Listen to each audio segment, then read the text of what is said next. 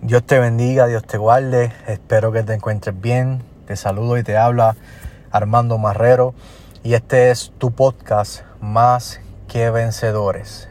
Así que estamos bien contentos con la oportunidad que nos da nuestro Señor Jesucristo para poder traerte un nuevo episodio bajo el tema fe. Y hoy quisiera comenzar con un postulado muy interesante que le dará introducción a este tema que voy a estar desarrollando y es que en cierta ocasión un autor desconocido dijo que la fe ve lo invisible, cree lo increíble y recibe lo imposible. es bien interesante porque la fe es una palabra muy corta pero con un significado muy poderoso. Y obviamente a Dios le agrada que nosotros tengamos fe, porque sin fe es imposible agradar a Dios. Así que yo quisiera de manera de introducción leer un versículo de la Biblia. Se encuentra en el libro de los Hebreos, capítulo 11, versículo 1. Dice, es pues la fe, la certeza de lo que se espera y la convicción de lo que no se ve. Quisiera regalarte el primer principio y es que una onza de fe pesa más que toneladas de estímulo. Y cuando nosotros vemos la historia eh, a través de la Biblia, podemos notar que desde los comienzos, desde el Génesis, eh, hay un ejemplo de un hombre llamado Abraham. Y es que Dios llama a Abraham y le da una encomienda, le da una orden. Eso lo vemos en el Génesis capítulo 12, versículo 1 y 2, cuando Dios le dice, vete de tu parentela y de tu tierra y de la casa de tu padre a la tierra que te mostraré. Y haré de ti una nación grande y te bendeciré y engrandeceré tu nombre y serás de bendición. Qué interesante porque el mandato de Dios o la orden de Dios es que Él se fuera de la casa de sus padres, de la tierra en la cual Él nació y eso para él constituyó de antemano, desde un principio, una prueba de fe. Él había sido llamado a abandonar todo lo que él amaba por una tierra que desconocía. Es interesante porque luego le dice, y bendeciré a los que te bendijeren y a los que te maldijeren maldeciré y serán benditas en ti todas las familias de la tierra. Mira qué interesante que con la obediencia de Abraham fueron benditas todas las familias de la tierra. Con la fe de Abraham y con la obediencia de él, él pudo bendecir y cumplir los propósitos de Dios. ¿Por qué?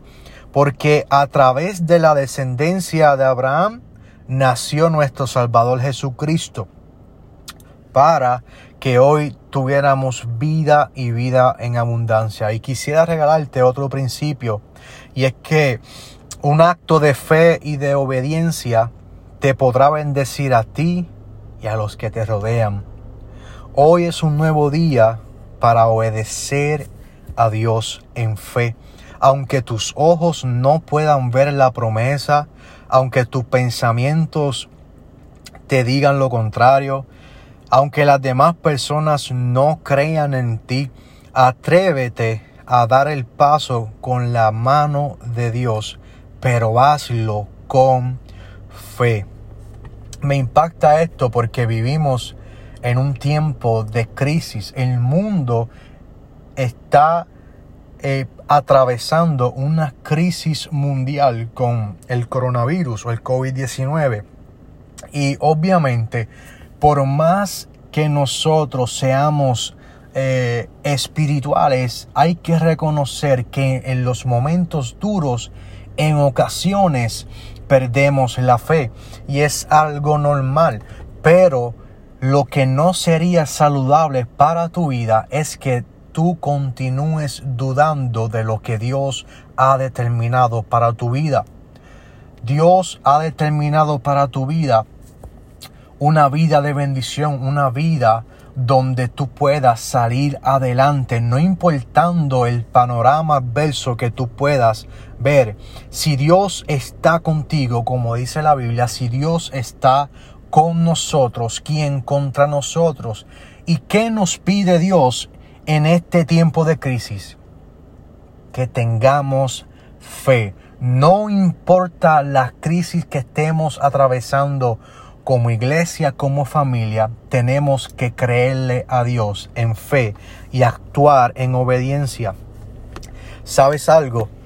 Nosotros hemos sido formados en una cultura donde se nos enseña que lo que vemos y cuantificamos es lo real y verdadero.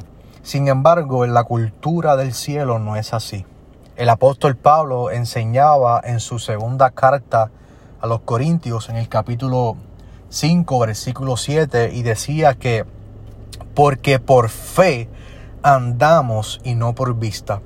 La cultura del cielo es contracultura aquí en la tierra. En el lenguaje del cielo es diferente al lenguaje de la tierra. La fe no es inteligencia del hombre, es sabiduría y conocimiento de Dios. El libro de Romanos en el capítulo 10, versículo 17 dice que la fe es por el oír y el oír la palabra de Dios. Además, el problema radica en que nosotros somos estimulados muchas veces por el lenguaje y el comportamiento de la tierra. Y esto muchas veces desencadena lo que yo llamo crisis de fe.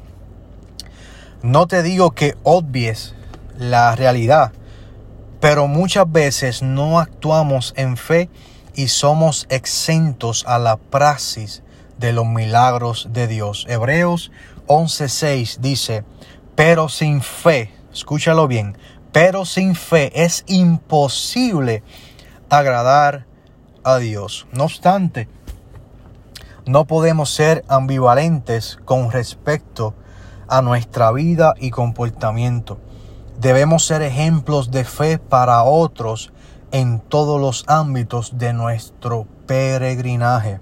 En ocasiones, usted y yo, nosotros nos limitamos a los milagros que Dios desea realizar simplemente porque no actuamos en fe.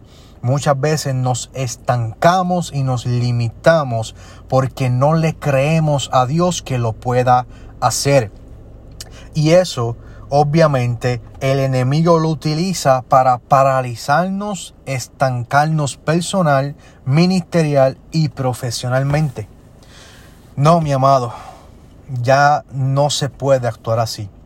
Ya basta de escuchar voces que te digan no lo puedes hacer, vas a fracasar si lo intentas, esto no es de Dios, tú no eres capaz de hacerlo y todo te irá mal. Tienes que apagar esas voces que te dicen eso.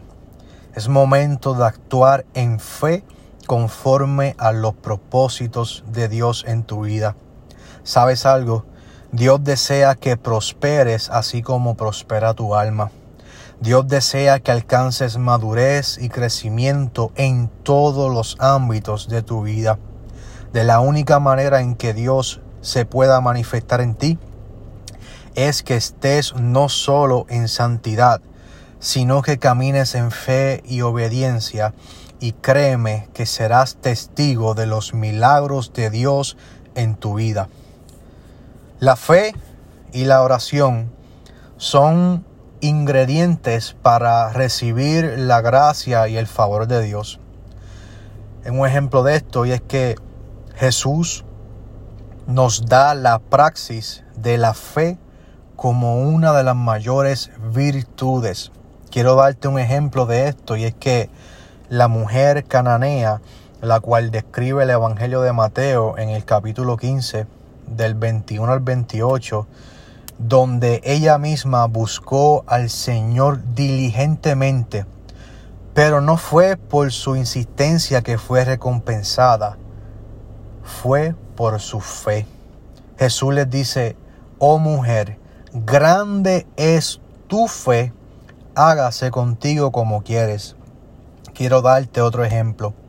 El centurión, donde Mateo capítulo 8, versículos del 5 al 10, dice que al oírlo Jesús se maravilló y dijo a los que le seguían, de cierto os digo que ni aun en Israel, o sea, en el pueblo que él vino, he hallado tanta fe.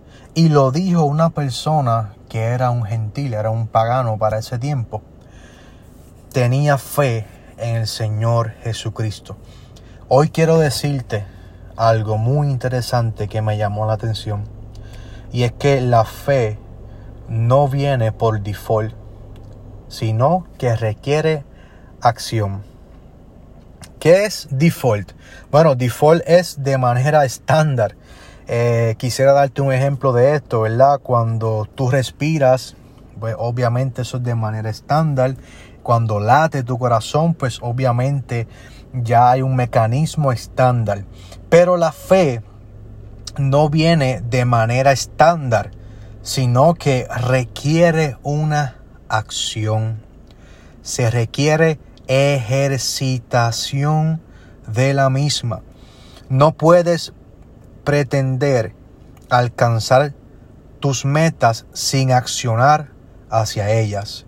Tú no puedes cruzar un río si tú no, si no vas hacia el río. Y así mismo es la fe. La fe se requiere una acción y no en una comodidad de tu hogar o de tu casa. Se requiere acción. Tienes que accionar en fe. No puedes brillar si no realizas algo para lograrlo. Por lo tanto, con la fe pasa lo mismo. La fe es acción y no estación. Quiero repetirte esto. La fe es acción y no estación. La fe es movimiento y no estancamiento. En cierta ocasión leí lo siguiente. Alimenta tu fe y deja que tus dudas mueran de hambre. Hay una palabra poderosa, fe. Necesitamos fe en estos tiempos difíciles que estamos viviendo. Yo no sé lo que el Señor te ha prometido.